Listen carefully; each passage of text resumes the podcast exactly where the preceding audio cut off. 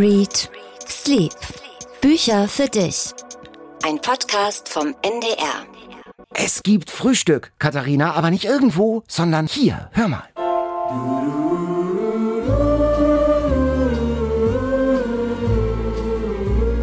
Frühstück bei Tiffany. Ist das nicht mit Moon River? Ja, War aber ich das? wollte ja, das war ja, das ist ja viel zu naheliegend. Deshalb habe ich jetzt einfach die. Filmmusik. Das ist so dieser Spirit dieses Films, äh, die Melodie von Henry Mancini. Du bist heute meine Holly Golightly. Oh, herrlich. Warst du mal da bei Tiffany? Ja.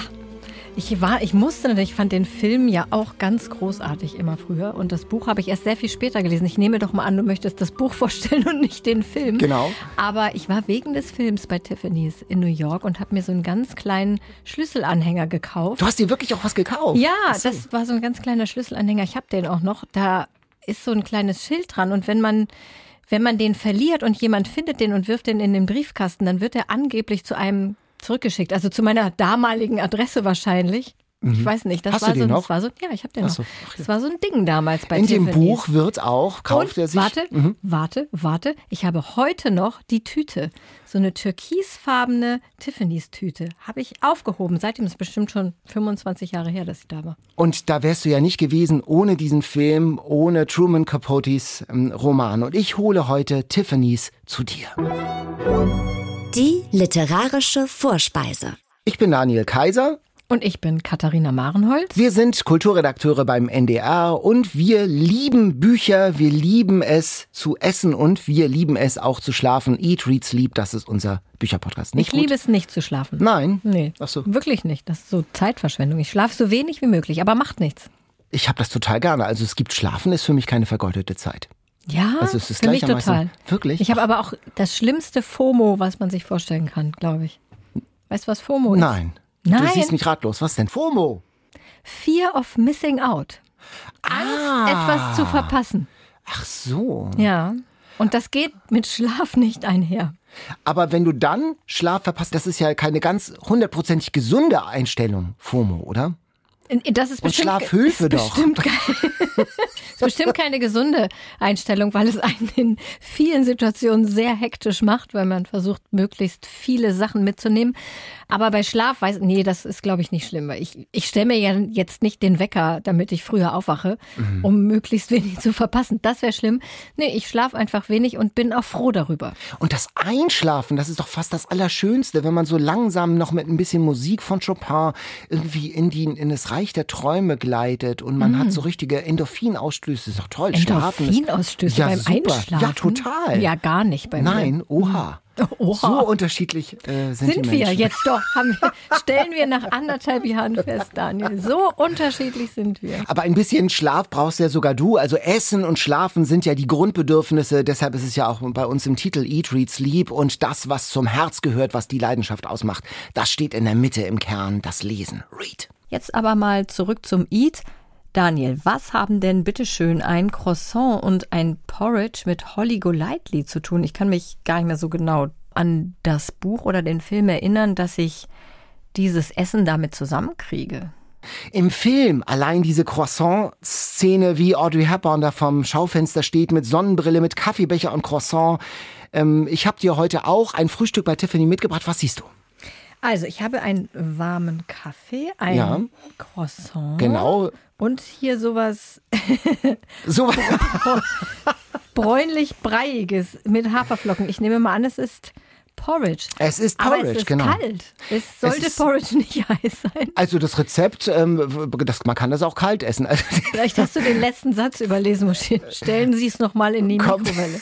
Im Buch geht es um anderes Essen, also da tauchen so Croissant und Kaffee gar nicht auf. Der Erzähler, dieser Schriftsteller, entdeckt so ein bisschen wie ein Stalker in ihrer Mülltonne, in der Mülltonne von Holly Golightly, dass sie sich vor allem von Toast Melba und von Hüttenkäse ernährt. Dann habe ich gedacht, das bringe ich dir nicht mit. Ich habe mich statt, stattdessen inspirieren lassen vom ersten Eindruck, den sie bei ihm hinterlässt in diesem Treppenhaus in der Upper East Side.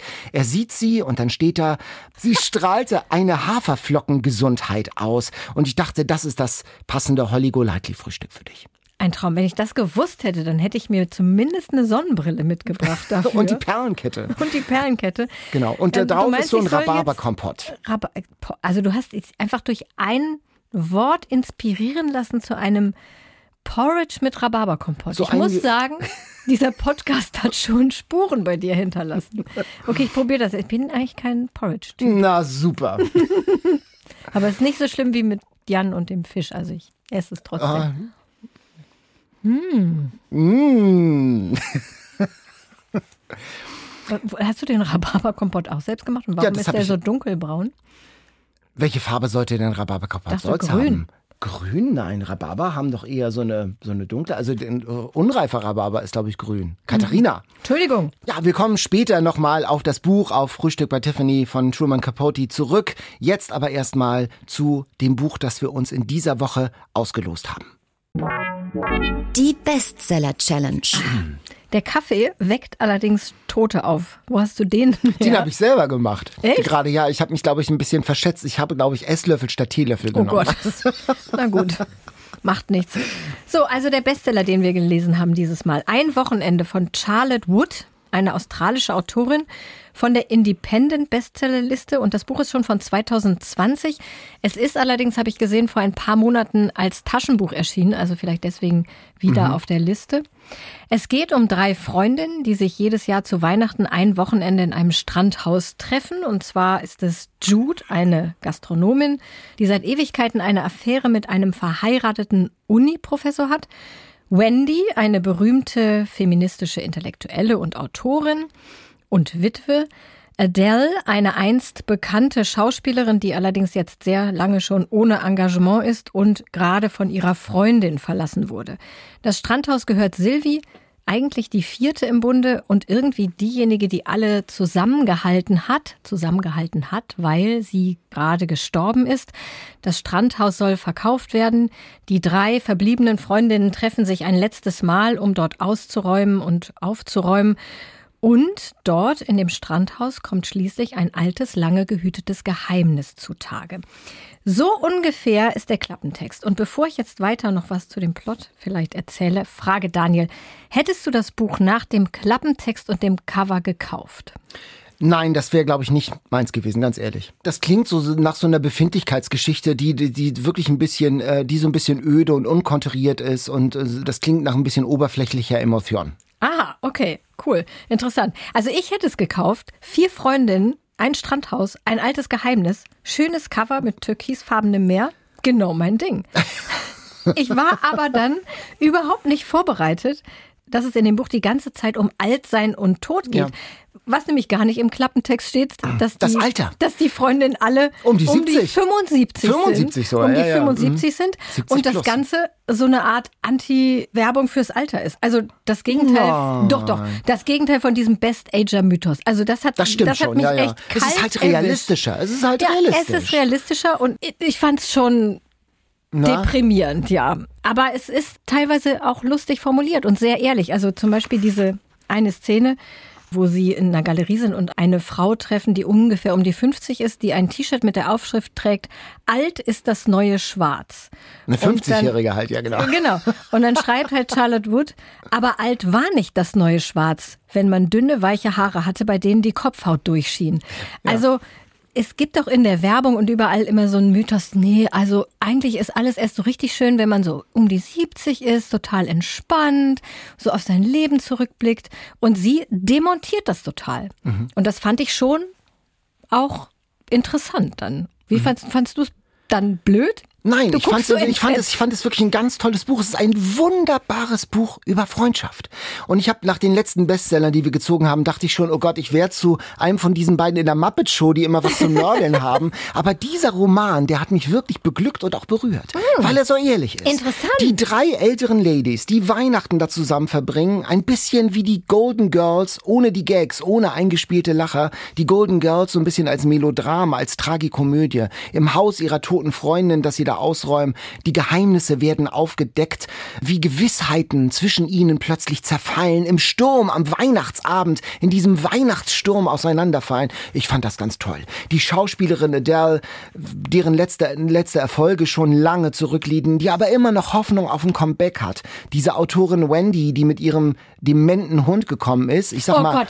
Achtung, Metapher. Metapher. Ich wusste Ich wusste es. Es ist ich eine Metapher. Und Jude, die eine lebenslange Affäre hat, die ihr Fels ist. Und alles kommt an diesem Wochenende, an diesem, in diesen Weihnachtstagen in Bewegung. Und ich fand das super. Die Figuren, wie sie gezeichnet sind, so plastisch und kantig. Man fragt sich schon die ganze Zeit, was mögen die aneinander? Claudia, die hat mitgelesen und die hat uns geschrieben, auf dem Klappentext, da stand leicht. Leicht fand sie die Lektüre nicht, schreibt sie. Sehr schlimm fand ich, wie diese Frauen voneinander dachten, wie abwertend und verurteilend. Warum, dachte ich, warum seid ihr dann Freundinnen? Und diese Frage, schreibt Claudia, kann ich mir bis zum Schluss nicht beantworten, auch wenn sie da füreinander einstehen und füreinander da sind und jede etwas anderes kann. Wie ging dir das? Also mit, mit Ju zum Beispiel, fandst du die sympathisch? Nee, ich fand die auch äh, eigentlich alle nicht besonders sympathisch und ich, äh, das klang jetzt so ein bisschen negativ, was ich am Anfang gesagt habe. Und ich wundere mich, dass du da so flammend dafür plädierst, finde ich aber toll. Ja. Weil es war mein Lieblingsbuch des Urlaubs. Ich habe sehr viele schreckliche Bücher gelesen im Urlaub und ich finde, die kann ganz toll schreiben. Ja. Charlotte Wood. Das hat so einen tollen Flow und vor allem haben Na, auch eine Leichtigkeit, durchaus. In auch der- in eine der- Leichtigkeit durchaus. Wie gesagt, es hat mich so ein bisschen kalt erwischt, dass das nur ums Alter geht und dass die auch es hassen, alt zu sein. Alle drei Protagonistinnen, die hassen es, alt zu sein. Und dann immer, wenn ich dachte, na ja, jetzt kommt doch so ein kleiner Hoffnungsschimmer, im Alter geht doch noch was. Und dann kam so der nächste Downer, irgendein Freund, Mhm. ja. der irgendwie krank oder gerade gestorben oder äh, irgendwas Schlimmes kam dann wieder. Aber was ich besonders toll fand, die kann ähm, Personen beschreiben. Ja. Charlotte Wood. Ich habe hier diese eine rausgesucht, wo sie Sonja treffen. Sonja auch eine alte Schauspielerin, aber, Mhm. Aber im Gegensatz zu. Adele noch im Geschäft. Ja, ja. Und die trifft man immer zusammen mit ihrem Regisseur, der so um die 50 ist und dann schreibt Charlotte Wood, Wendy war überrascht, wie klein Sonja in Wirklichkeit war. Ein greises Äffchen. Der Mund eine schmale Linie, hohe, dünne, aufgemalte Augenbrauen, blasse Haut, die sich straff über Stirn und Wangenknochen spannte, fleckig wie altes Pergament. Man hätte mit dem Finger ein Loch hineinstechen können. Neben ihr stand der gelangweilte, spindeldürre Joe Gillespie und sah aus wie ihr drogensüchtiger Sohn, den sie gerade aus der Methadonklinik abgeholt hatte. Ich fand das als eine super Personenbeschreibung von beiden. Man, Man sieht hat es vor sich, sofort oder? vor Augen, das fand ich auch. Und- Und, die äh, Charaktere sind wirklich sehr kantig gezeichnet. Ich habe mich auch am Anfang in den ersten Kapiteln gefragt, Jude, die wirklich die so äh, wirklich so eine eher so eine negative, schroffe Person ist, ähm, wer will denn mit der äh, befreundet sein?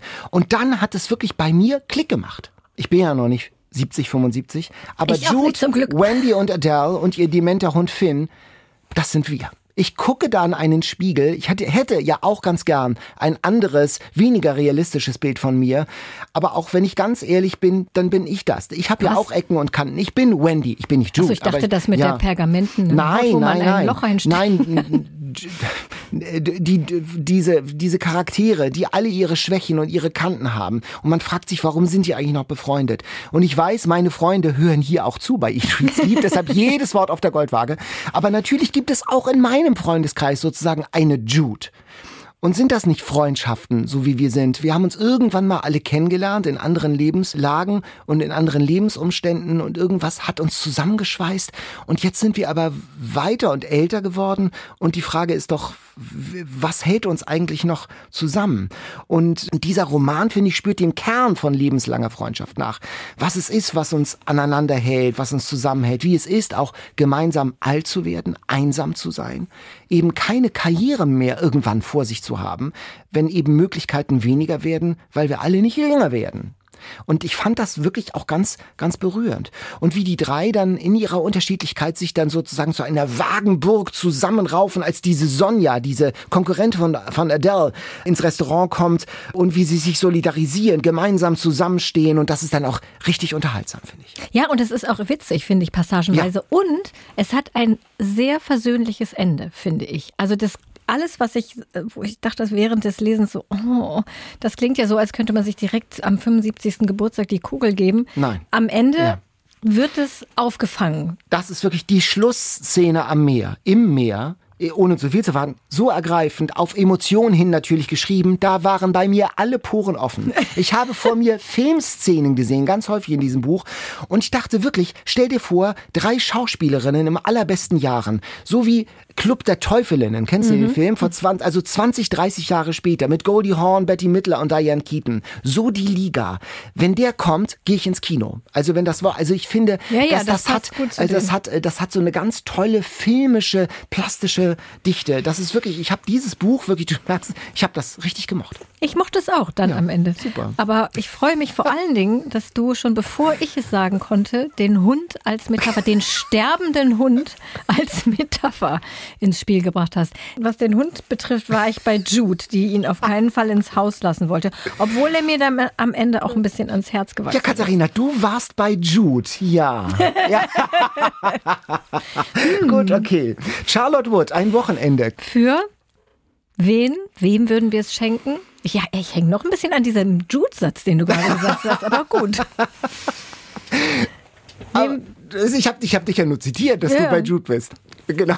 Bedeutung, mit bedeutungsschwangerem Unterton, möchte ich meinen. Hast du mich Für wen zitiert. ist das? Ich würde das äh, gern verschenken. Also nicht ganz jungen Leuten, sondern Leuten, die schon sozusagen übers Alter reflektieren. So 40 plus, würde ich sagen. Gut. Oder?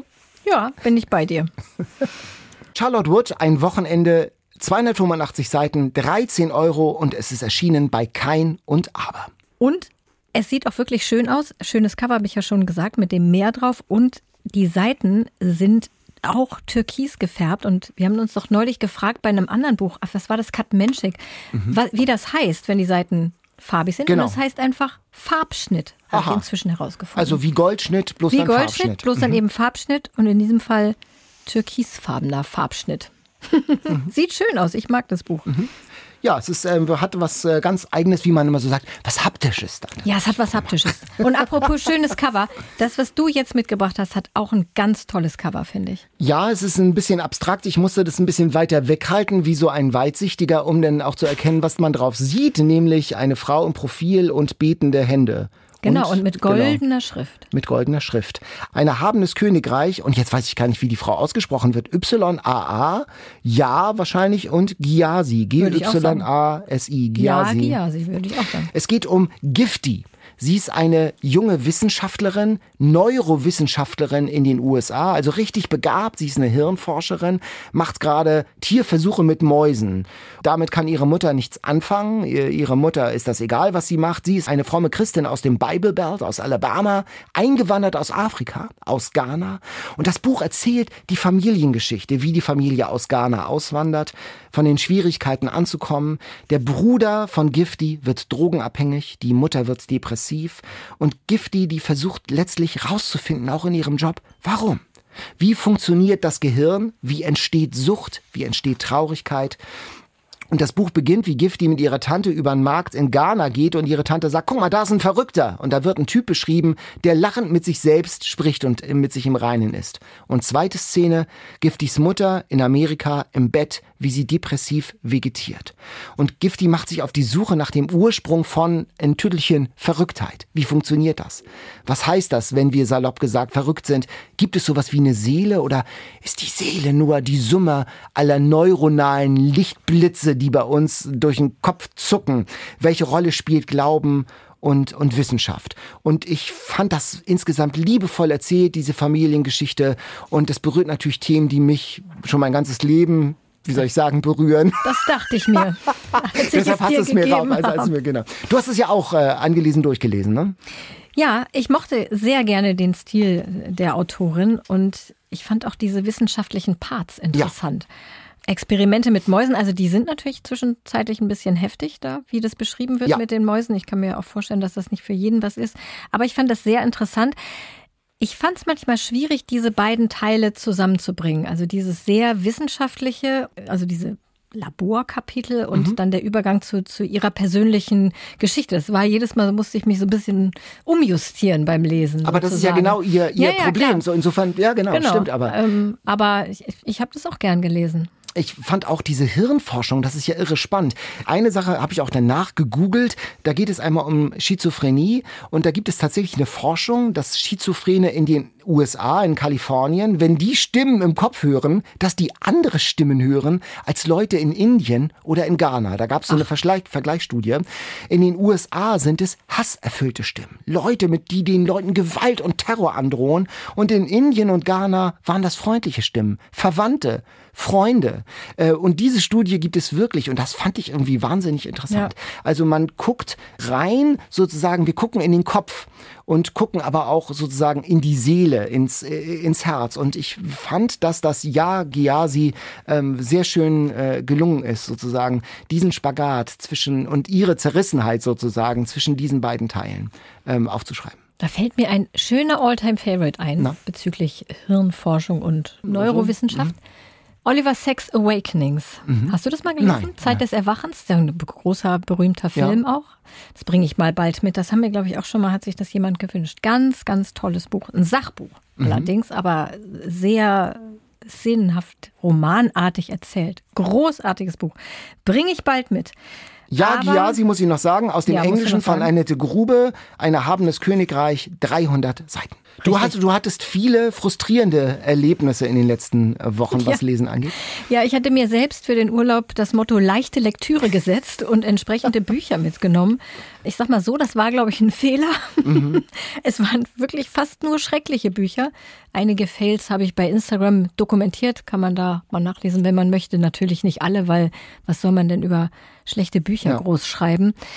Ja, das war echt ärgerlich, aber naja, zum Glück hatte ich genug anderes zu tun im Urlaub, außer zu lesen. Ich habe aber vorher schon sehr viele Kinderbuch-Neuerscheinungen gelesen und da habe ich jetzt meinen Favoriten dieser Saison, also bis jetzt, von dem, was ich bis jetzt gelesen habe, mitgebracht. Vincent und das großartigste Hotel der Welt von Lisa Nickel. Das ist auch eine australische Autorin, mhm. zufälligerweise. Und das ist ist Fantasy im Prinzip, aber nicht so eine Fantasy mit Werwölfen und Vampiren und so, sondern so Roald Dahl-artige mhm. Fantasy, möchte ich sagen. Also so ganz poppig, bunt, überbordend. Aber im Gegensatz zu Roald Dahl, der ja oft auch echt brutal und, und auch grausam ist. Dadurch speist sich ja der Witz in mhm. Roald Dahls Büchern, auch in den Kinderbüchern, dass da auch echt viele grausame Sachen passieren ähm, skurril grausam, aber trotzdem grausam. Und dieses hier ist ganz warmherzig. Der Held ist Vincent, ein ganz normaler elfjähriger Junge, das älteste von drei Kindern. Seine Familie ist arm und auch für Vincent sind die Zukunftsaussichten entsprechend schlecht. Es ist ähm, tatsächlich eine ziemlich düstere Ausgangssituation, aber dann erbt Vincent von seinem Großvater eine magische Schuhputzkiste. Aha, das ist ja aber originell. Und, ja. magische Schuhputzkiste. dachte ich auch so, oh, magische Schuhputzkiste, gut. Aber dann kommt es richtig in Fahrt. Er putzt dann so super Schuhe, dass er sofort von Florence für ihr Hotel engagiert wird. Aber also, was ist denn sozusagen magisch an der Schuhputzkiste? Dass er besonders großartig Schuhe Aha, putzt. Okay. Also mhm. er putzt und alle sind total zufrieden und Florence wird sofort auf ihn aufmerksam, als mhm. sie da vorbeigeht, wo er die Schuhe putzt und engagiert ihn für ihr Hotel. Das Hotel heißt The Grand. Mhm. Im Englischen heißt das Buch auch The Grandest Hotel. Also Grandest ist so ein altmodisches englisches Wort für, ja, großartig ist es hier mhm. übersetzt. Ne? Mhm. Und Florence ist aber eben auch ein Kind. Eigentlich gehört das Hotel ihren Eltern, aber die sind die ganze Zeit auf Weltreise und deswegen muss Florence sich um das Hotel kümmern, obwohl sie auch erst elf ist, aber sie ist eine sehr bemerkenswerte Person, genau wie eben das Hotel, denn man kann es sich denken, es ist kein gewöhnliches Hotel. Es ist ein wunderschönes Gebäude, traumhafte Lage, schönste Gärten, exotische Tiere und dort kann man sich bewegen, wahlweise mit einem Raketenrucksack oder auf einem Lama. Es hat auch magische Zimmer. Es gibt ein Schwebezimmer, ein Kicherzimmer, ein Hüpfburgzimmer mit aufblasbaren Möbeln für Familien mit hyperaktiven Kindern zum Beispiel. Das sieht auch, das Cover sieht ein bisschen aus wie Hogwarts, hatte ich meine erste Assoziation. Das hat so, so, so englische... Ja, Hogwarts ja, in Gold In Gold, ja genau, richtig. Ja. Mhm. Also Hüpfburgzimmer mhm. für Familien mit hyperaktiven Kindern, eigentlich cool. Aufblasbare mhm. Möbel, man kann nichts kaputt machen. Das Weißt du noch Zimmer, wo man sich an alles erinnern kann, was seit der Geburt passiert ist. Dann gibt es ein Glimmerzimmer mit einem Bad voller Glitzerkosmetik. Ich hatte ja neulich Sylvie Mais im Interview, die Moderatorin und Influencerin und Instagram-It-Woman äh, im Interview. Die hat auch so ein Zimmer. Die nennt das Glam Room. Und die hat wirklich so ein ganzes Zimmer nur mit Schminke und Glitzer und so. Und ich habe sie gefragt, ich brauche sowas nicht. Da meint sie, ja, du hast ja auch nicht 19 Concealer. Aber okay, also das wäre. Vielleicht auch was für Sylvie Mais. Das wäre genau. vielleicht was für Sylvie Mais. Könnte sie ihr den Link zu diesem Podcast oder zumindest zu diesem Buch vielleicht schicken. Ja, also man soll sich in dem Hotel nämlich nicht einfach nur erholen, sondern man soll seinen Träumen und Wünschen begegnen. Man soll seine Probleme vergessen, Kraft tanken. Also ein bisschen esoterisch, mhm, aber. Mhm. Und Rupert, der Empfangschef, der weiß eben immer, welcher Gast welches Zimmer bekommen soll. Also der weiß, was brauchen die Gäste, welches Zimmer brauchen die Gäste. Wie der Hut bei Harry Potter, sozusagen, der die, ja, die genau. Schüler verteilt. So mhm. genau wie der mhm, Hut bei mhm. Harry Potter. Und beim Einchecken, und das ist eigentlich fast meine Lieblingsstelle, beim Einchecken bekommt jeder Gast einen Taschenhund. Ein Tasch, also so ein Chihuahua oder wie? Ich weiß nicht, einen winzigen Hund. Der Empfangschef bringt einen Weidenkorb voller klitzekleiner Hunde und jeder Gast darf sich einen aussuchen. Oh. oh so, genau so ja, genau. es mir auch. genau. Hundebabys ist ja. Ich mag genau. ja überhaupt keine Hunde eigentlich, aber so ein Taschenhund. Das haben wir ja bei Finn schon ja, mitgebracht. Aber das hätte ich, oh Gott, das hätte ich auch gerne, so ein ja. Taschenhund. Also total herrlich. Es gibt aber natürlich dann auch Schatten im Paradies. Muss ja irgendwas passieren, logischerweise. Zwischendurch wird es richtig dramatisch. Das verrate ich jetzt hier natürlich nicht. Ich finde, Vincent und das großartigste Hotel der Welt von Lisa Nickel ist ein philosophisches, poetisches, fantastisches Buch. Für Kinder ab 10, falls du mich fragst, für wen? Für Kinder ab 10. für alle, die Roald Dahl mögen. Mhm. Und es ist super zum Vorlesen, finde ich. Und ja, man kann auch zehnjährigen Kindern noch vorlesen, gar kein Problem. Und das macht Spaß beim Vorlesen. Absolut. Ach, klingt wirklich super. Ja, ja so Fantasie, Oder? fantastisch, wie du sagst, ja genau. Ja, es würde, mhm. glaube ich, auch dir gefallen, nachdem ja. dir neulich ja Walter Mörs so gut gefallen ja, hat. Ja, stimmt. Okay, also so eine, so eine überbordende Fantasie, genau. die dann so reinkommt. Und die so mit den Hundebabys hattest du mich schon. Genau. Sehr gut. Sehr schön. Du warst ja gerade im Urlaub ähm, und ich habe bei Instagram gesehen, dass du ganz viele so Büchertauschstellen, Büchertankstellen sozusagen in Frankreich gepostet hast und die sehen anders aus als die bei uns, die ich hier aus Hamburg kenne, äh, die so ein bisschen äh, so ein pekige Holzverschläge sind. Ne? ja. Das ist so richtig ästhetisch da. Also die, die ich gesehen habe, die waren wirklich toll. Die ja. waren ähm, wie so kleine Strandhütten. Also so mhm. blau-weiß oder rot-weiß gestreift und auch wirklich ziemlich schmal. Boîte à livre heißt das. Auf mhm. Französisch musste ich lange googeln. Und ja, ich habe mir immer angeguckt, was da für Bücher drin stehen. Das finde ich immer interessant, da zu gucken, was da für Bücher drin stehen. Ich habe eins zum Beispiel gefunden, so ein altes, ganz altes Shakespeare auf Englisch mit, mit noch so einer mit so, einer, mit so einem Notizzettel drin, wo mhm. jemand irgendwas über das Buch geschrieben hat. Das ist ja hat. mal spannend, überhaupt auch ja, bei antiquarischen total. Büchern, wenn da was drin ist. Ja, ja total. Und ich fand das faszinierend, deswegen habe ich die immer fotografiert, weil ich in Hamburg, ehrlich gesagt, ich ach, wüsste gar nicht, wo in Hamburg so ein Schrank ist. Also bei mir in der Gegend gibt es es gar nicht. Du, bei mir, zwei, drei Straßen weiter, ja? gibt es so einen, aber das ist eher, gelinde gesagt, funktional. Also das hatte nicht so diesen ästhetischen Wert. Also das war ja wirklich eine Urlaubsstimmung. Möchte man sofort nach Frankreich hinreisen ja. und sich, äh, sich da irgendwie bedienen an diesem Buchregal. Absolut, ja, absolut. Mhm, genau. Ich habe aber auch viele Bücher dann da gelassen in diesen ah. Bücherschränken. Ja, ach, diese ganz leichte Literatur für andere Touristen. genau. genau. Dachte so, ach, hier mal was Gutes. Vielleicht Oder für Franzosen, die Deutsch lernen, ein bisschen was, bisschen was Einfaches lesen möchten. Ist auch schön. Ja, vielleicht muss man ja auch gar nicht nach Frankreich reisen, um so wunderschöne Bücherschränke, Büchertauschschränke zu finden. Habt ihr welche bei euch in der Nähe? Schickt uns doch eure Fotos ja. von euren Büchertauschschränken in eurer Nachbarschaft an eatreadsleep.ndr.de. Ja, gute Idee. Schickt, schickt uns das mhm. und dann gucken wir mal, ob es was Schöneres gibt als rot-weiß, blau-weiß gestreifte Strandhäuschen-Bücherschränke. Apropos rot-weiß gestreift, ähm, wir uh. haben noch einen Roman aus Österreich am Jetzt, Start. Ah, rot. Oh, Dani, wow. Das ist die Überleitung, die des, Überleitung Jahres. des Jahres. genau. Sehr schön. Äh, eine Politsatire aus Österreich. Elias Hirschel hat sie geschrieben, salonfähig. Ein ganz aktuelles Buch. Ein junger Typ hat nämlich dort in Österreich ein großes Vorbild, den smarten Kanzlerkandidaten Julius Varga. Der ist wie er, diesen beide jung, dynamisch, mit zurückgegelten Haaren, mit Slim-Fit-Anzug, alle rhetorisch auf der Höhe, da sitzt jede Geste. Und dieser junge Typ, der ist auch Parteimitglied, wie in derselben Partei wie Julius Varga, und eifert ihn nach, imitiert ihn, sogar das leichte Humpeln. Und äh, er fährt, dieser junge Typ fährt zugekokst im Porsche durch Wien, zur Rhetoriktrainerin, zur Therapeutin. Er gibt dem Bettler 20 Cent und belohnt sich danach mit Sachertorte, um sich zu konditionieren motivieren, um sozusagen immer ähm, sich daran zu erinnern, dass es was Gutes ist, einem Bettler 20 Cent zu geben. Er übt Lachen und Sprechen, um authentisch zu wirken, vorm Spiegel, also statt authentisch zu sein. Also der Junge ist ein Soziopath. Er ist ein Psychopath, wie sich herausstellt. Und das Ganze ist eine Politsatire. Es geht natürlich um Sebastian Kurz und seine Anhänger. Also eine aktuelle politische Satire, aktueller jetzt gerade natürlich noch mhm. geworden angesichts der aktuellen politischen Situation in Österreich. Äh, hat sich das abgeholt? Wie fandst du das? Ich fand das am Anfang sehr unterhaltsam und mal abgesehen von den sehr deutlichen Sebastian Kurz-Bezügen fand ich es auch interessant, das zu lesen in dieser Zeit unserer Bundestagswahl und Koalitionsverhandlungen und so. Da kommt ja viel drin vor. Ich finde, da waren sehr viele echt gute Gedanken drin. Also du hast es gesagt mit dieser Sachertorte und dem Bettler. Also er gibt mhm. dem Bettler 20 Cent, belohnt sich danach mit Sachertorte, um diese milde Gabe mit einem guten Gefühl bei sich zu verbinden. Mhm.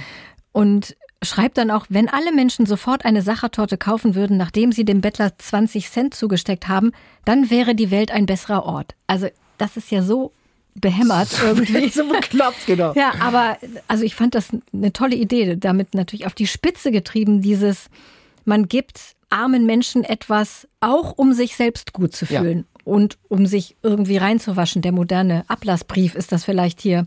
Ne, Daniel?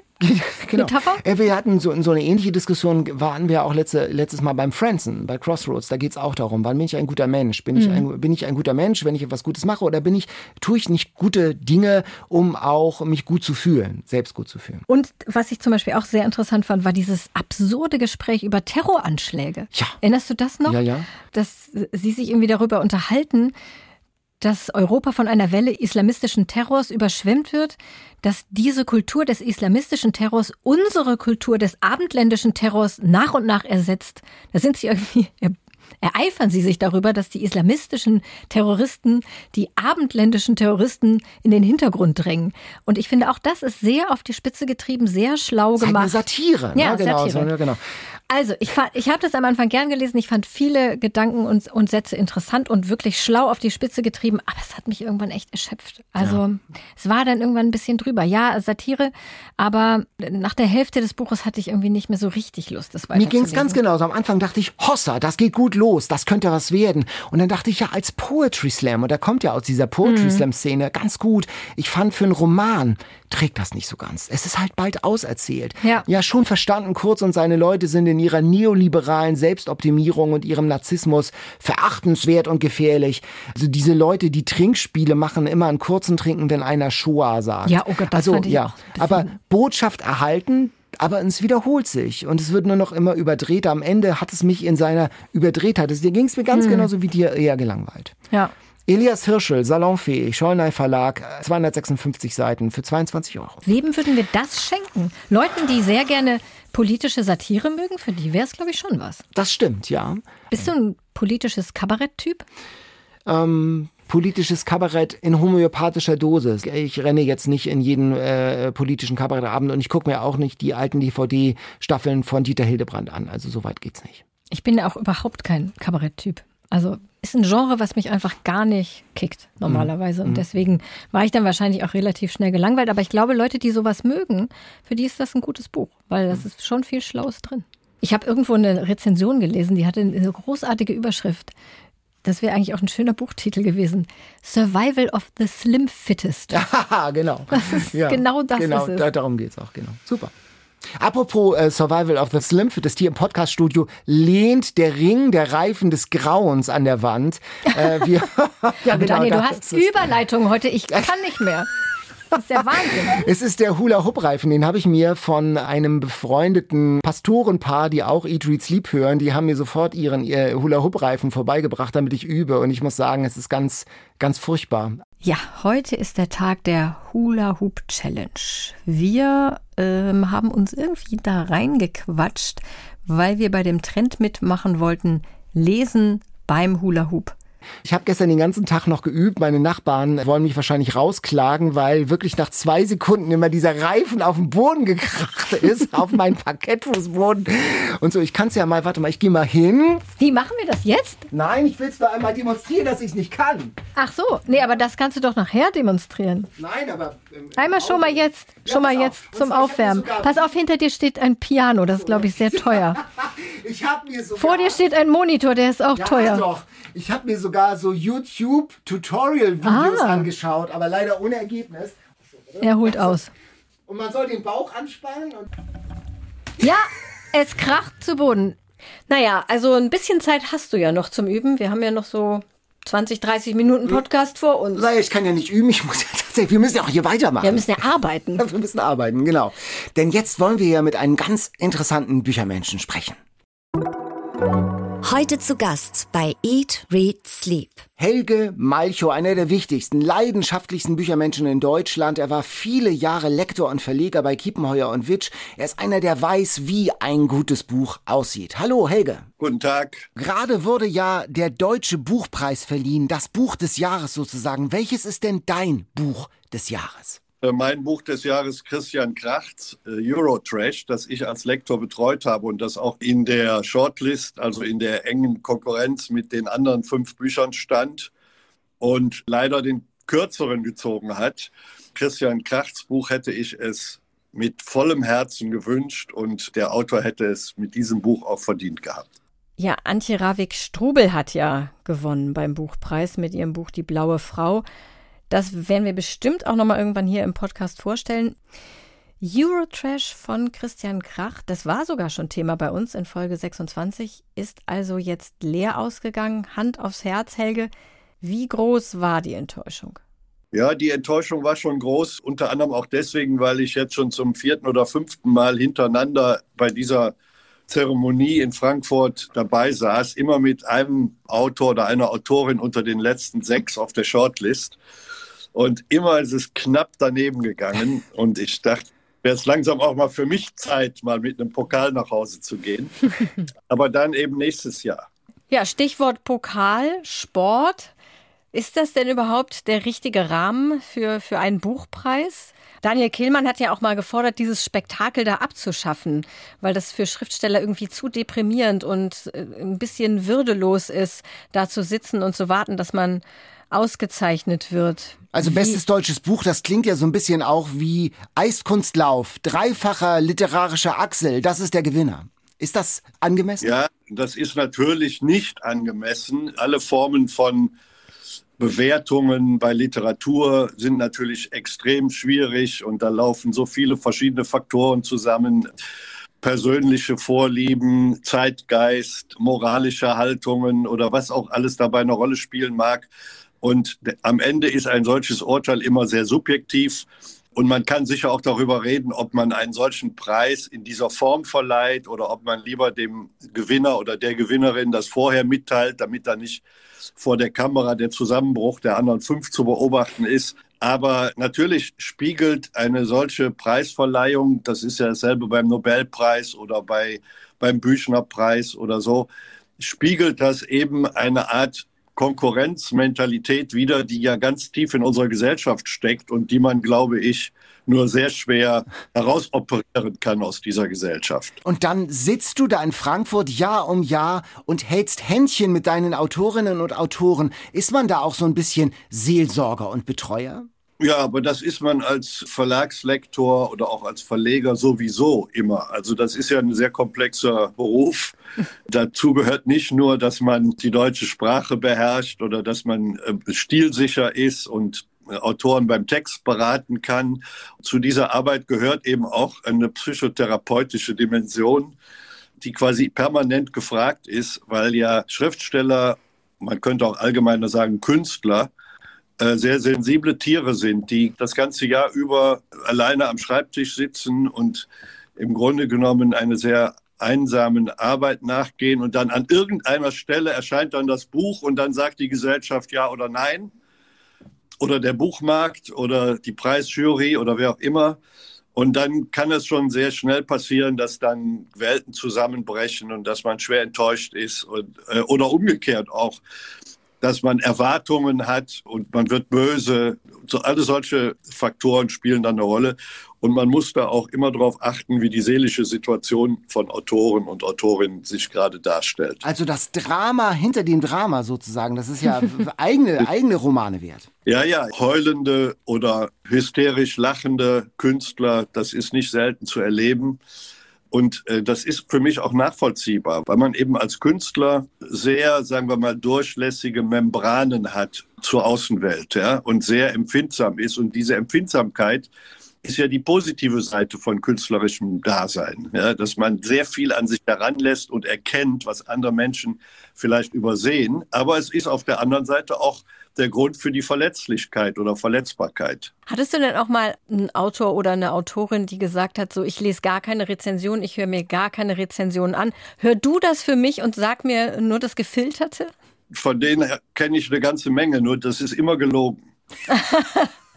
Wir hatten auch schon jemanden hier, der das behauptet hat, übrigens. Wenn man sie heimlich beobachtet, sieht man, dass sie natürlich doch spinksen, was jetzt in der FAZ über ihr Buch stand. Und erstaunlicherweise, wenn man dann ein paar Wochen später mit ihnen spricht, kennen sie die ganzen Texte auswendig. Also als Lektor muss man sensibel sein, man muss empathisch sein, man muss so ein bisschen psychotherapeutische, ein psychotherapeutisches Händchen haben, aber man muss vor allen Dingen eines sein, nämlich wahnsinnig ehrlich. Man muss ja sagen, das funktioniert nicht und das funktioniert. Ähm, hattest du schon mal ein, ein Manuskript, wo du, wo du wirklich gesagt hast, also das geht so nicht, das funktioniert nicht? Ja, natürlich. Also ich meine, erstmal gibt es äh, 95 Prozent aller Manuskripte funktionieren nicht und gehen nicht. Deswegen erscheinen sie nicht. Deswegen sagt man den Autoren ab, wenn sie es einem schicken. Du sprichst jetzt die Situation an, dass man mit einem Autor eng schon verbunden ist ja. über längere Zeit das passiert und das muss, da muss man dann, äh, wie soll man das sagen, also Mut vor dem Freund haben, ja. Das ist dann eine Sache, um die man nicht herumkommt. Jede Form von Opportunismus rächt sich uns später, ja. Denn irgendwann würde dann ein Buch herauskommen, das dann vielleicht öffentlich bei den Kritikern, bei den Rezensenten und so weiter kritisiert oder angegriffen wird. Und dann stellt sich sehr schnell beim Autor die Frage ein, warum hast du mich nicht davor gewarnt? Ja. Mhm. Hast du dich denn schon mal fatal geirrt? Also man kennt ja so diese Geschichten, Harry Potter Manuskript abgelehnt oder sowas. Ist dir das auch schon mal passiert? Gott sei Dank, so, solche dramatischen Geschichten habe ich nicht auf Lager. Mit denen würde man ja dann mit einer riesigen Wunde durchs Leben gehen. Da kenne ich auch eine ganze Reihe von Kollegen, denen das passiert ist. Aber ja, ja, natürlich schon. Es gibt Bücher, die man abgelehnt hat, die einem angeboten wurden und die dann ähm, bei einem anderen Verlag später dann ein Erfolg geworden sind. Aber damit kann man auch leben, weil man einfach auch aus Erfahrung weiß, dass solche ästhetischen Urteile auch immer subjektiv sind. Und es ist immer auch möglich, dass man etwas für weniger gut hält, als das andere Kollegen in anderen Verlagen tun und umgekehrt. Und wenn man selber genügend Fälle hat, in denen man etwas entdeckt hat, was andere nicht wollten und große Erfolge hatte, dann kann man mit den umgekehrten Fällen auch ganz gut leben. Kannst du eigentlich auf eine Party gehen, ohne dass irgendjemand zu dir kommt? Übrigens, ach, da ist der Helge Malchow. Das ist der Verleger. Dem gebe ich jetzt mein Manuskript meines Erstling-Krimis oder so. Also äh, kommst du von jeder Party mit drei Manuskripten unterm Arm nach Hause? Mit fünf. Ich ahnte es. Nein, also kann ich eigentlich nicht. Das Lustige sind eher die, die Anreden dann in dem Zusammenhang. Neuerdings fangen die immer so an, ich weiß ja, wie peinlich das ist, einen Lektor oder einen Verleger bei einem Abendessen anzusprechen auf ein Manuskript. Wenn ich Verleger wäre, ich würde das hassen. Ich habe nur hier in diesem Fall ein Manuskript, bei dem ich mir dreimal überlegt habe, ob ich diese Regel durchbrechen soll. Und ich bin zu dem Ergebnis gekommen, ja. Und dann habe ich ein weiteres Manuskript auf dem Tisch und schaue es mir aber gerne an. oh Gott, ja, das stelle ich mir anstrengend vor. Man ahnt ja nicht, wie viele Menschen Bücher schreiben. Also eigentlich mehr als lesen. Helge, Bücher ändern sich ja. Themen, die Sprache, der Kontext. Und wir haben hier bei uns im Podcast zum Beispiel kontrovers diskutiert, ob man bei bestimmten Büchern nicht Triggerwarnungen auf dem Cover anbringen sollte. Also wenn es zum Beispiel um Gewalt geht, um Vergewaltigung, um Suizid, um Depression. Was denkst du? Sollte man, sollte sich da der Buchmarkt bewegen? Das sollte man tun, wenn es um Jugendbücher geht. Aber das gibt es ja schon, dass man bei, bei jugendgefährdenden Schriften Hinweise gibt, sodass äh, verhindert wird, dass Jugendliche konfrontiert werden mit Themen, die sie noch nicht verarbeiten können.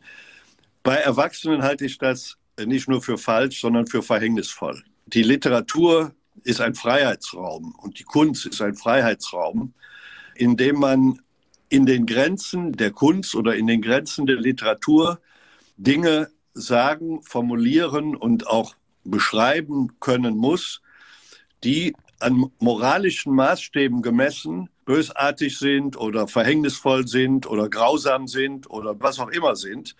Wenn man das beenden würde, müsste man im Grunde genommen drei Viertel der Weltliteratur auf den Misthaufen werfen, weil natürlich Mörder, Totschläger, Charakterschweine, sexueller Missbrauch, was auch immer an Bösartigkeiten zwischen Menschen passiert, äh, Kriegsverbrechen und so weiter, Teil der Wirklichkeit und Teil des Lebens sind.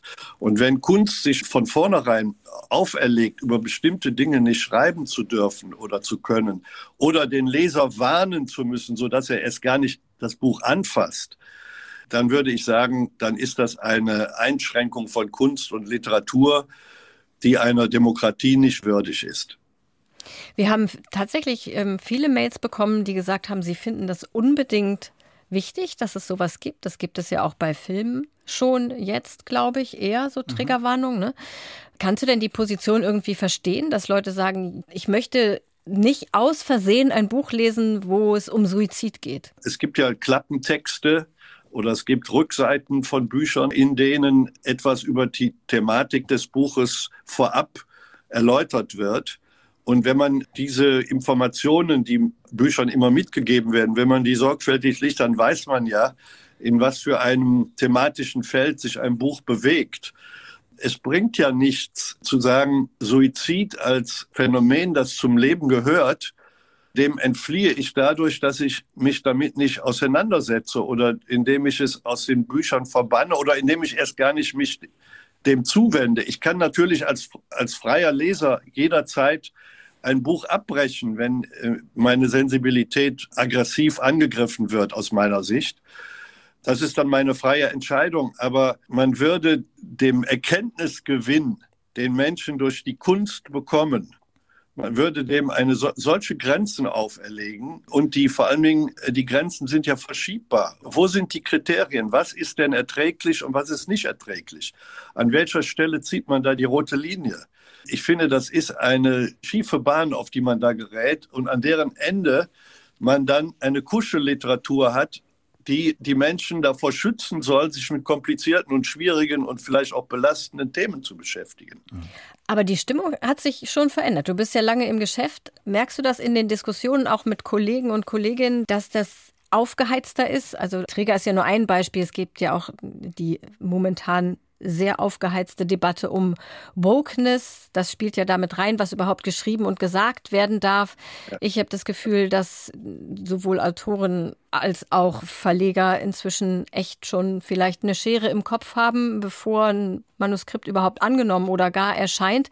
Gibt es da auch so eine gewisse Angst, Sachen zu veröffentlichen, weil ja. man befürchtet, dass es da Vorwürfe Ja, ja, klar. Das, man ist sensibilisiert, vor allen Dingen, weil es ja sehr aktivistische Gruppen gibt, vor allen Dingen online, die äh, mit sehr scharfem Blick auch Kunstprodukte, künstlerische Produkte scannen und beurteilen und unter diesem Gesichtspunkt dann moralisch auch verurteilen oder umgekehrt auch positiv fordern. Also es geht ja nicht nur darum, dass Dinge verboten werden sollen, sondern was ich eigentlich noch schlimmer finde, dass man gewissermaßen Aufträge oder Maßstäbe errichtet, worüber man schreiben sollte. Ja, also dass, dass von vornherein zum Beispiel das Personenpanorama in einem Roman divers sein muss oder dass paritätisch die Geschlechterverhältnisse abgebildet werden müssen und so weiter.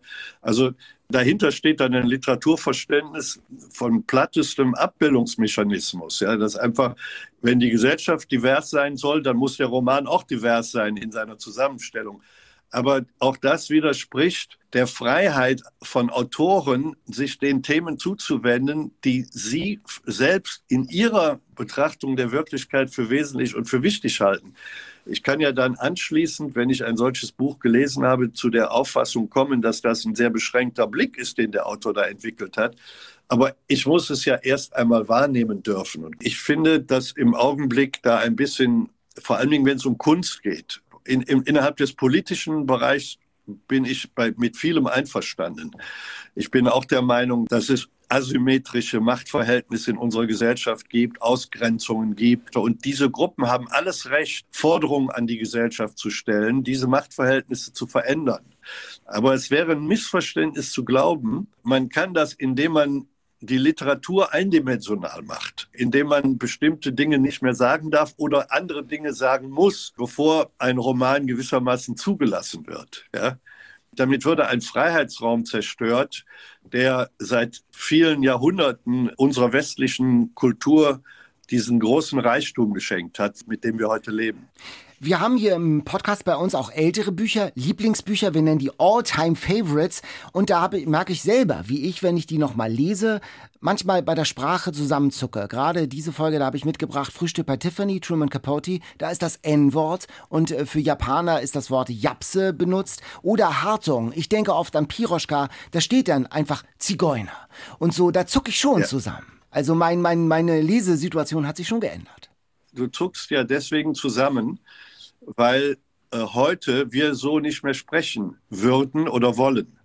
Und weil sich Gott sei Dank durchgesetzt hat, dass man in der gesellschaftlichen Kommunikation äh, das N-Wort nicht mehr benutzt, weil wir wissen, dass damit Menschen in ihrer Integrität angegriffen werden. Aber ich weiß doch, wenn ich ein Buch lese, das vor 50 Jahren geschrieben worden ist, dass damals diese Thematik so noch nicht existierte und dass deswegen ohne böse Absicht Menschen andere Wörter benutzt haben, als sie das heute tun. Und wenn ich ein Buchleser bin, der sich mit Literatur beschäftigt, dann gehört ja auch dazu zu wissen, wann ist dieses Buch geschrieben worden und unter welch, in welchem Land ist dieses Buch geschrieben worden, auf welche Themen bezieht es sich, wo ist die Differenz zum Heute. Das ist ja die große Qualität, die Literatur in unser Leben bringt, dass wir Differenzen wahrnehmen, dass wir vergleichen können zwischen dem Blick eines anderen Menschen in einer anderen Zeit oder an einem anderen Ort und unserem eigenen Wissen. Und wenn ich diese Technik nicht voraussetzen kann, dann einige ich mich auf dem niedrigsten Niveau des Unwissens, um äh, mit Büchern zu tun haben zu können. Und das kann einfach nicht wahr sein. Ja? Helge, du bist Deutschlehrer gewesen, du bist Lektor gewesen, du warst Verleger und bist Verleger. Mit welchem Buch hast du denn unter der Bettdecke gesessen, sozusagen, mit der Taschenlampe? Ja, genau. Was ist das erste Buch, ja. an das du dich erinnern kannst, das du bewusst gelesen hast? Das erste Buch, das ich bewusst gelesen habe. Bei Daniel waren es, glaube ich, die Buntenbooks. Nein! Ja, ich glaube, große Erkenntnisblitze hatte ich zuerst bei Max Frisch, der mir sehr viel bedeutet hat. In den 60er Jahren, also späten 60er Jahren. Ich habe, meine Lesegeschichte war eine etwas andere. Ich habe zuerst sehr viel Sachbücher und politische Literatur gelesen. Aber als Kind? Als Kind äh, fünf Freunde. Yes! Oh. Team Katharina. Unglaublich, ja. Helge, vielen Dank. Viel Erfolg beim nächsten Buchpreis ja. im nächsten Jahr. Wir drücken dir alle Daumen, damit Absolut. du endlich mit dem Pokal nach Hause gehen kannst. Ja, danke schön, ihr Lieben. Bis bald. Tschüss. Tschüss. Tschüss ein wahnsinnig intelligenter, reflektierter Typ. Man weiß ganz genau, der weiß, was er tut. Ne? Ja, ich finde es immer toll, mit Leuten zu sprechen, die schon so lange im Geschäft sind, weil die einfach so viel Erfahrung haben und man hört das. Also einerseits ja, total reflektiert, schlau und auch mit so einer angenehmen Gelassenheit, finde ich, gerade was diese aufgeheizten Debatten zurzeit betrifft. Ja, genau, der ist sehr differenziert, aber trotzdem gleichzeitig sehr klar in seiner Haltung. Das finde ich irgendwie ganz, äh, ganz bewundernswert und auch ganz stark. Ja, und ehrlich, ich hätte echt noch länger mit ihm reden können. Ja. diese Geschichten, auch diese Anekdoten aus, aus dem Verlagsbusiness finde ich immer total spannend. Aber man hat schon, glaube ich, den Eindruck, dass er ein ganz guter psychotherapeutischer Lektor ist. Also der, wenn ich als Autor hätte ihn, glaube ich, ganz gerne als Lektor gehabt. Und auch da hätte ich gerne noch mehr Geschichten gehört, mhm. ne, oder? Wir müssen ihn nochmal vielleicht einladen oder mehr Verleger einladen, die uns erzählen, wie Autoren so off the record sind. Genau, welche, welche Sonderwünsche sie haben oder ja. wie sie am Telefon reagieren, wenn man ihnen Hiobs Botschaften im Blick auf ihren Text überbringt. Oder? Da hätte man doch echt noch total viel mehr erfahren können. Die All-Time Favorites. Daniel, du hast du schon dein ganzes Porridge ja. aufgegessen? Ich glaube, ich mache mir das nach der Aufzeichnung nochmal warm. Also ich, ich könnte schwören, also ich bin mir ziemlich sicher, dass da nichts von Aufkochen stand, sondern dass das. Ja, mach nichts, aber ich kann es mir okay. trotzdem. Ja, du kannst es natürlich. Kannst Dann esse ich es zum Nachtisch. Ich esse bis dahin esse ich noch ein bisschen von dem Croissant. Croissant. Aber erst muss ich über meinen Oldtime Favorite ja. reden. Croissant bleibt sehr lange im Mund, habe ich festgestellt. ich muss also das essen, wenn du lange redest, mhm. was ja öfter passiert. Ja. Da muss er ein bisschen schlucken. Huh, er hat sich fast an seinem Kaffee, Kaffee verschluckt. Ja, Daniel, das ist die Folge der Wahrheit. Das ist die Folge. Ach so, ah, ja, genau. Ach so, oh, da habe ich ja anscheinend uh. etwas berührt. so, Zurück zum Ernst der Sache. Wir hatten ja schon mal ein John Irving Buch in den mhm. Alltime Favorites. Owen Meany, hattest du das nicht sogar Nein, das hatte Jan mitgebracht. Das hatte Jan mhm. mitgebracht. Irving ist offenbar ein Lieblingsautor vieler Hörer und Hörerinnen. Wir haben dazu echt viele Mails bekommen, zum Beispiel von Christine, die schreibt, die Personen und Geschichten sind so skurril, aber nachvollziehbar. Keiner ist perfekt, jeder hat irgendeine Macke. Und diese Vorahnung, dass etwas passiert. Seitenweise ahnt man es und will es nicht wahrhaben. Aber wie ein Sog geht es weiter und weiter. Christianes Lieblingsbücher von Irving sind Witwe für ein Jahr und Gab. Was ist dein Lieblingsbuch von John Irving? Gottes Werk und Teufels Beitrag tatsächlich. Meins auch. Ja, ich Meins ganz auch. Mhm. Und Regine aus Halle hat uns auch geschrieben, ist auch ihr Lieblingsbuch. Mhm. Und ich hatte kurz überlegt, ob ich zwei Irvings in einem mache heute, aber mhm. habe mich dagegen entschieden. Mhm. Ich habe jetzt heute Gab mitgebracht, weil wir dazu eine der allerbesten Hörerinnen-Anekdoten ever bekommen haben, möchte ich sagen. Gottes Werk bringe ich da mal mit. Ich baue hier schon mal so ein bisschen Spannung auf. Super. Genau, und wir können so ja. eine kleine Irving-Serie bei den All-Time Favorites machen und du bringst dann nochmal ja. gerne Gottes Werk und Teufelsbeitrag mit. Jetzt aber erstmal Gab zum Plot, bevor ich zu der tollen Anekdote komme. Erinnerst du dich noch an den Plot? Nein. Ich weiß, dass ich es toll fand, aber ich konnte mich nur noch an den Anfang erinnern. Zweiter Weltkrieg. Die Krankenschwester Jenny will unbedingt ein Kind, aber keinen Mann. Deswegen organisiert sie sich Samen von einem sterbenden Soldaten, wird schwanger, nennt das Kind nach dem Vater, der hieß TS Gab, TS für Technical Sergeant und Gab eben der Nachname, das heißt das Kind heißt jetzt Gab, nach dem Nachnamen des Vaters. Daran konnte ich mich vage erinnern, aber alles, was danach passiert ist, hatte ich ihn total vergessen. Musste ich dann nochmal nachlesen. Also gab der Junge, der wächst dann in einem Internat auf, wo seine Mutter später nach dem Krieg als Krankenschwester arbeitet. Er will Schriftsteller werden und zieht mit seiner Mutter nach Wien. Ist ja auch oft bei John Irving. Wien spielt mhm. ja eine große Rolle in seinen Büchern. Dort wird die Mutter zu einer Ikone der Frauenbewegung und Gab schreibt tatsächlich dann irgendwann sein erstes Buch, heiratet seine Jugendliebe und die beiden bekommen zwei Söhne. Und dann passiert noch so einiges, einiges, einiges, sehr viel, was ich nicht verraten will. Das würde dann auch zu lange dauern. Es ist wie üblich bei John Irving ein sehr opulentes Buch, obwohl es relativ dünn ist. Gottes Werk und Teufelsbeitrag ist bestimmt ist doppelt, doppelt, so dick. So, ja. mhm. Aber was ist jetzt bitte schön die Anekdote? Gut, dass du fragst. gut, gut, dass du fragst. Kommen wir nun zur Anekdote von Frauke aus Hamburg. Die war 1993 unglücklich Single, hat sie uns geschrieben und wollte daher eine Annonce aufgeben. Und ja, damals gab es noch Zeitungsannoncen für sowas, wusste aber nicht, was sie da reinschreiben sollte. Dann hat sie sich mit ihrem Bruder unterhalten. Der Bruder fragt, wie soll denn dein Wunschtyp aussehen? Wie soll der denn sein? Dann haben sie ein bisschen rumgeflaxt und dann hat sie irgendwann gesagt, eigentlich so wie Gab. Und dann lautete die Anzeige tatsächlich Gab gesucht. Von F, also Female, 28 Jahre, Ringen nicht unbedingt Voraussetzung. Und sie hat daraufhin sehr, sehr viele lustige Antworten offenbar bekommen, die gefragt haben, was ist denn ein Gab? Kannst du mir dann ja mal beim Bier erklären? Und sie hat aber auch die Antwort des einen bekommen, mit dem sie inzwischen silberne Hochzeit gefeiert hat, was? zusammen mit ihren beiden wie sie schreibt, wunderbaren erwachsenen Kindern.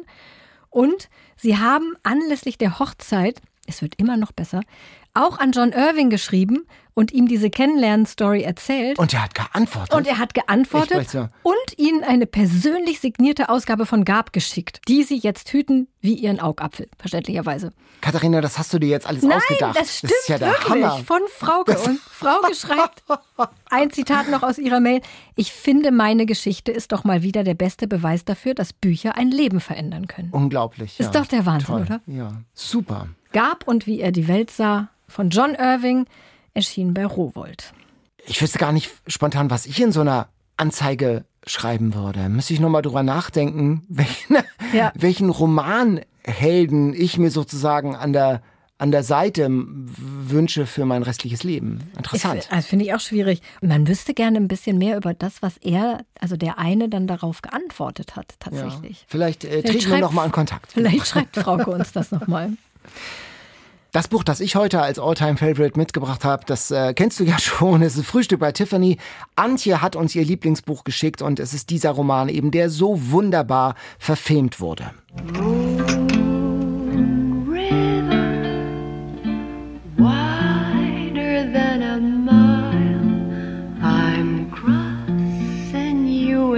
wider Endlich dieses Lied, was ich mit dem Buch sofort verbinde.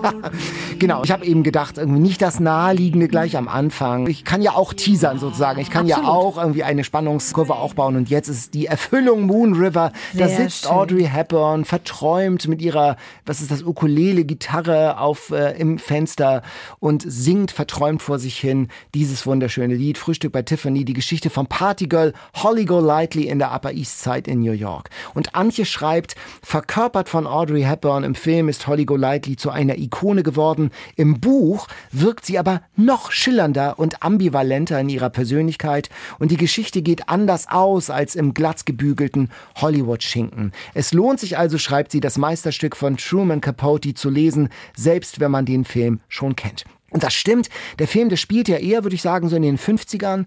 Das Buch noch im Krieg, im Zweiten Weltkrieg. Die Rahmenhandlung ist auch ein bisschen rougher, ein bisschen kantiger. Holly Golightly im Film, ein Partygirl.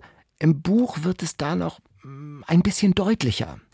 Und äh, wie man, Das hast du jetzt schön gesagt. wie im Film, so glatt gebügelt wie Antje fand ich den Film nicht. Auch da ist alles drin, wie im Buch, als ihr Ehemann dann auftaucht und die Vorgeschichte immer plastischer wird, wie sie äh, als Kurier eingesetzt wird, immer ins Gefängnis geht nach Sing Sing, um da den in Anführungszeichen Wetterbericht abzuliefern, also so geheime Botschaften zu Sally Tomato, dem Mafia-Typen, ähm, wie sie Träume hat vor allen Dingen, von Freiheit, wie sie Hoffnung hat.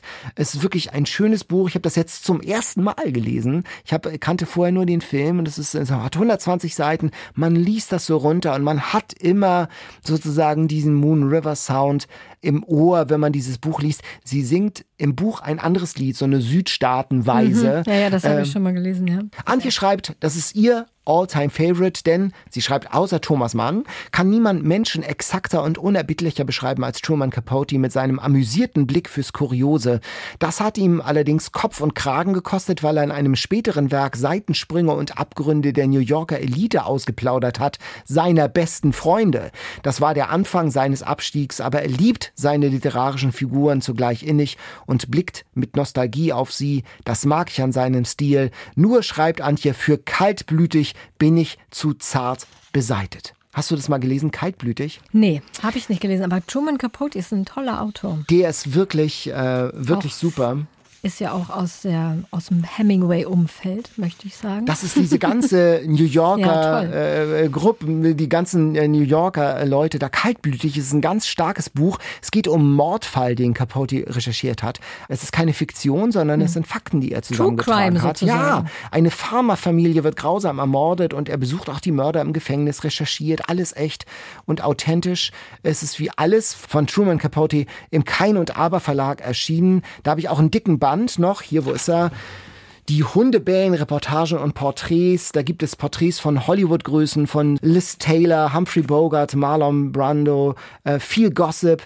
Er sagt, ich schmeiß mal so eine Party und jeder Gast soll einen illustren Partner mitbringen und plötzlich steht Liz Taylor bei ihnen im Wohnzimmer. Also so diese Schießklasse ist das. Wirklich sehr lesenswert und der Stil von dem Typen ist einfach sagenhaft. Du hast dich jetzt mal eben durch sein Gesamtwerk gelesen, glaube Nee, ich. ich habe das vor einiger Zeit da drin gelesen. Das hat hier dieses, dieses Reportagenbuch, das hat auch 900 Seiten, aber da kann man immer ganz schön drin schmökern so mal. Mhm. Also mal ein Porträt von Humphrey Bogart und so. So das alte New York, das alte Hollywood, so ein, ein Blick in diese alte, alte Zeit und dazu Moon River im Hintergrund. Toll. Und Holly Golightly ist ja wohl einer der allerbesten Protagonistinnennamen überhaupt, ja, genau. oder? Und das ist ja kein Künstlername von, von ihr als Partygirl, sondern das ist ja tatsächlich, der, der, es kommt Der ja, Ma- ihr ja, der Mann heißt und der Mr. heißt Golightly. Golightly, der Tierarzt. Ja. Hammer. Toll. So ein toller Name. Ja, Ja. bist du bereit? Fühlst du dich bereit? Ja, ich äh, bin Quiz? jetzt schon so ein bisschen äh, fit gemacht vom Hullern. Also die anderthalb Sekunden, die es gedauert Hm. Das hat. hatte ich schon mal fürs Quiz fit gemacht. fit gemacht, genau. Okay, dann wollen wir mal sehen. Das Quiz. Ja, ich habe mich übrigens so gefreut über die Mail von Sandra. Die hat uns geschrieben und hat alle Quiz-Kategorien aufgelistet, die wir jemals hatten in unserem Podcast. Schätzfrage zum Anfang. Wie viele waren das wohl? Was meinst du? Oh, ähm, es, es muss schon zweistellig gewesen sein. Ich schätze mal 14. Es waren 30. Oh, wirklich? Und es sind ein paar dabei, die ich sehr gerne mal wieder aufleben lassen möchte. Zum Beispiel literarische Orte und unbedingt auch die Kategorie Drama Baby. Ich weiß gar nicht mehr, was das war. Aber es klingt nach einer super Kategorie von mir erfunden. Drama Baby. Drama Baby. Vielleicht, falls jemand dazu eine Frage hat, bitte gerne mailen an eatreadsleep.ndr.de. Neue Quiz-Kategorien sind ja auch immer sehr willkommen bei mir. Und in diesem Sinne fange ich gleich mal mit einer neuen Kategorie an. Super. Co-Autoren. Aha. Neu. Die kanadische Krimi-Autorin Louise Penny. Ja, die hattet wir. ihr doch. Ah, die Reihe, toll. genau, die hatte diese Ja, Reihe ins. Inspektor Gamache geschrieben, der in Quebec ermittelt. Die hat jetzt einen Polit-Thriller geschrieben. Mhm. Mit wem zusammen? Weißt du es ohne Multiple Leider Choice? nicht, nein. A. Mit Justin Trudeau. B. Hillary Clinton. Oder C. Mit Michelle Obama. Also ich würde, also naheliegend ist ja fast Justin Trudeau, weil sie eben auch aus Kanada kommt. Das ist, glaube ich, zu naheliegend. Äh, Michelle Obama schreibt, ist, glaube ich, würde das nicht machen. Ich tippe auf Hillary, Hillary Clinton. Ich muss schon sagen, psychologisch hast du in den letzten anderthalb Jahren Dazu gelernt. gelernt. Absolut. Richtig. Ja. Hillary Clinton. State of Terror heißt das Buch, ist gerade erschienen.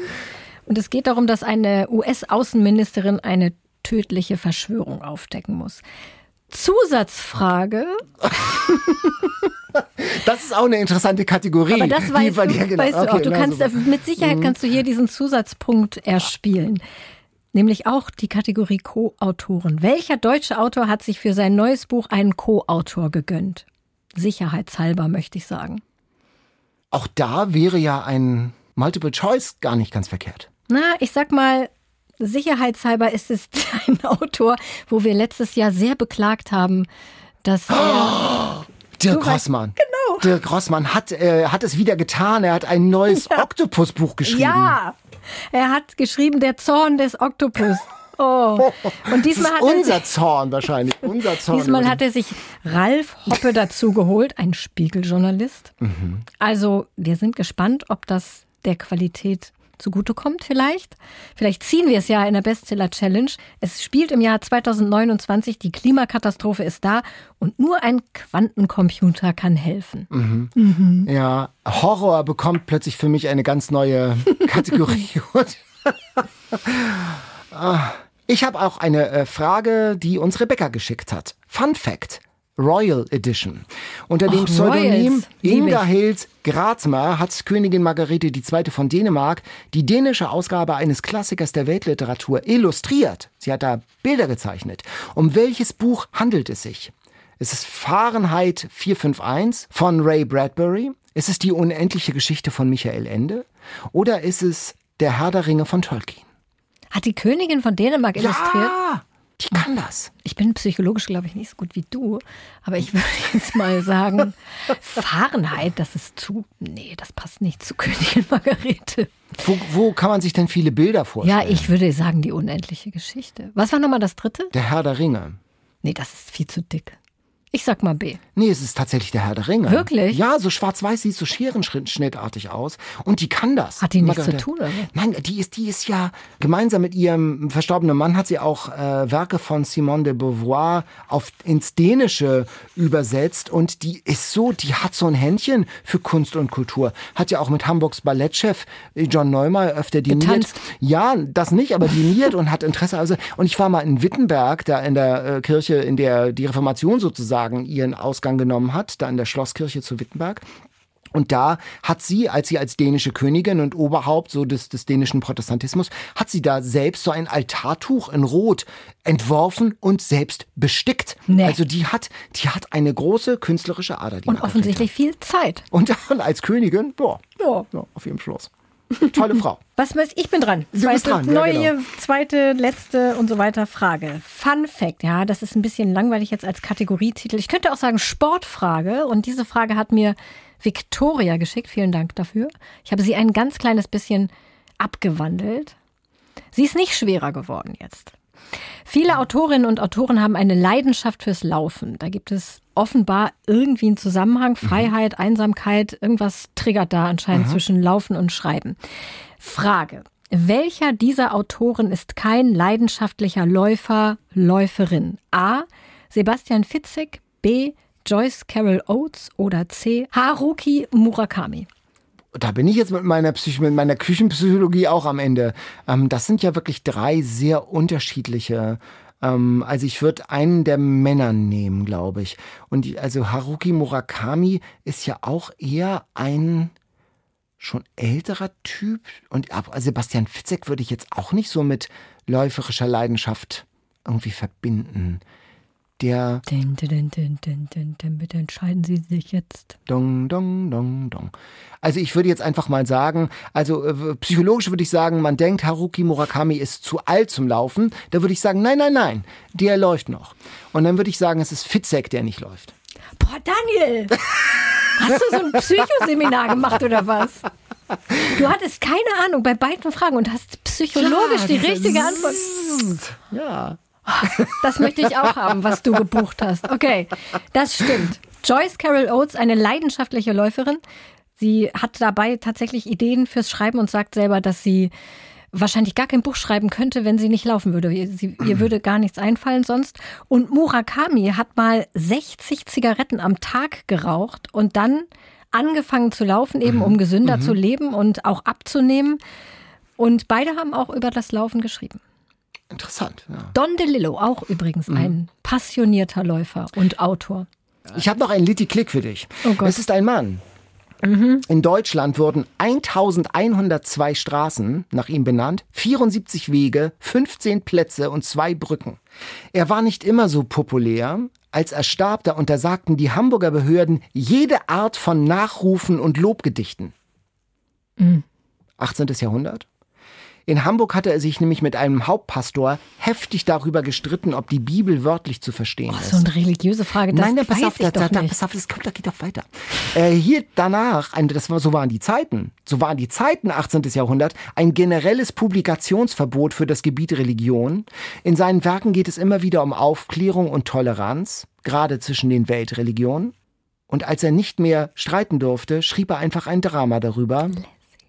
Lessing. Ja, nämlich, und es heißt, Wer- das Drama, über- ähm, das Drama heißt, was- Stress mich nicht so. Das Drama heißt Nach an der Weise. Jawohl! Und weshalb ist Lessing in unserer. ja, ja, ich weiß schon. Jetzt geht's, jetzt geht's ums Ganze. Genau, wir versuchen den Ring oben zu halten und dabei die Ringparabel von Lessing, nämlich aus Nathan der Weise zu lesen. Eine tolle Idee ist das gewesen von Jan, der gesagt hat, diese Literatur, dieser Text passt doch zum Lesen beim Hula-Hoop-Reifen, beim Hullern. Wegen Ring. Wegen Ring. Das Oh. habe ich vorhin gar nicht verstanden. Entschuldigung, ich war so fixiert auf deine Quizfrage. Okay, die Ringparabel wegen des Hula Hoop Rings. Reifens. Ja, wegen des Rings. ähm, das Ergebnis, ob wie wir uns geschlagen haben, könnt ihr dann bei uns auf der Homepage im Video sehen. ndr.de-eat, read, sleep. Übrigens vielen Dank auch für eure Videos, die ihr uns geschickt habt von eurem Hula-Hoop-Erlebnis. Und ich denke, man kann jetzt schon sagen, ihr könnt es auf jeden Fall besser als wir. Auf jeden. An dieser Stelle wirklich auch nochmal großen Dank für eure vielen Mails. Ganz toll, was ihr uns schickt. Und wir freuen uns auf noch mehr großartige Buchgeschichten wie die von Frauke und der Garb-Annonce. Das Ja. war wirklich super. Bestseller Challenge. Die Auslosung. Ja, machen Sie ein typisches Geräusch. Es hört sich ein bisschen leer an. Ist es, ja, aber es sind schon, guck mal, es ist ungefähr ein Dutzend Bestseller von den beiden Bestsellerlisten, von der Spiegel Bestsellerliste und der der Independent Verlage, die Bücher, die wir noch nicht gelesen haben. Ich habe so Angst vor Dunkelblumen. Es ist drin und ich darf auch, ich bin ja nächstes Mal nicht dabei, deshalb ähm, werde ich jetzt ziehen. Du darfst aber Stopp sagen. Okay, stopp. Oh nein! Nein, es ist Susanne Abel, Stay Away from Gretchen oder Gretchen. Ähm, diese, Ah, ich bin ja. so, ich bin froh, dass wir das gezogen haben. Da warte ich schon die ganze Zeit Ich drauf. auch. Ich, hab, ich wollte schon mitbringen, weil ich dachte, wann ziehen wir das denn endlich mal? Äh, Und jetzt habt ihr's, hab, hab ich es immerhin für euch gezogen. Ich habe schon gelesen und es ist wirklich ein schönes Buch. Es geht ja um die Nachkriegszeit in Deutschland und ein junges deutsches Mädchen, das sich in einen GI, in einen schwarzen GI verliebt. Das hatte uns auch Gisela damals empfohlen, Gisela aus Köln, und daraufhin hatte ich es mir durchgelesen. Ich bin gespannt, wie ihr es findet. Ja, cool. Hast du gut gezogen, Daniel. Sehr gut gemacht. Sehr gut. Good job. Genau. Okay, dann nimm deinen rosafarbenen Reifen. Wir gehen mal Lessing zitieren. Genau, und ihr könnt ja mal auf unsere Seite gehen, ndr.de-eat, read, sleep und da unseren Newsletter abonnieren. Da bekommt ihr immer frische Infos zum Thema Lesen und Bücher. Wir freuen uns, wenn unsere Eat, Read, Sleep Community weiter wächst. Also empfehlt uns weiter, erzählt euren Freunden von dem Podcast, allen Leuten, die gerne lesen und auch denen, die vielleicht gar keine Zeit haben zum Lesen, denn die können ja stattdessen den Podcast hören. Und wenn ihr Feedback zu unserem Podcast habt, dann immer her damit. Ja, alles Feedback gern an eatreadsleep.ndr.de. Wir lesen wirklich jede Mail und wir nehmen uns übrigens auch Kritik durchaus zu Herzen. Zum Beispiel haben wir diesmal, und ich hoffe, es ist uns gelungen, versucht darauf zu achten, die Buchtitel sehr deutlich nochmal am Ende eines jeden Gesprächs zu sagen. Das Und nicht hineinzulachen. nicht, jetzt hast du schon wieder in meinen Satz reingesprochen. Das solltest das du nicht. sollte ich auch nicht, Und nicht übereinander zu reden, wenn es um wichtige Informationen geht. Wir freuen uns aufs nächste Mal. Macht's gut. Tschüss. Bis dahin, tschüss. Eat, Read, Sleep. Bücher für dich. Ein Podcast vom NDR.